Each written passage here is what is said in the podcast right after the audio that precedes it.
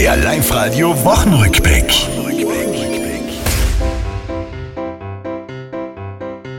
Ganz Österreich im Jubeltaumel, Lockdown ist vorbei. Offen Gastro und Hotels, auch die Sportlerei. Viele sind euphorisch, fast schon zu sehr meini, nicht dass sie sich übernehmen. Jawohl, da brenne ich mir gescheit rein. Im Skiverband gab's diese Woche heftig Ungemach. Die Frage war, wer folgt denn als Präsident dem Schröcksi nach? Fix ist Walchhofer und Götschel sind aus dem Spiel raus und fix ist auch der Dank an Schröcksi. Bitte um einen riesengroßen Applaus. Dank Pfingsten ist das Wochenende diesmal wieder lang.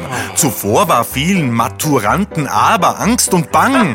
Deutsch war zum Start angesagt und der Start ist wichtig. Bei uns hätt's die Matura geschafft. Wie buchstabiert man Live-Radio? L, I, F, E und Radio. Richtig!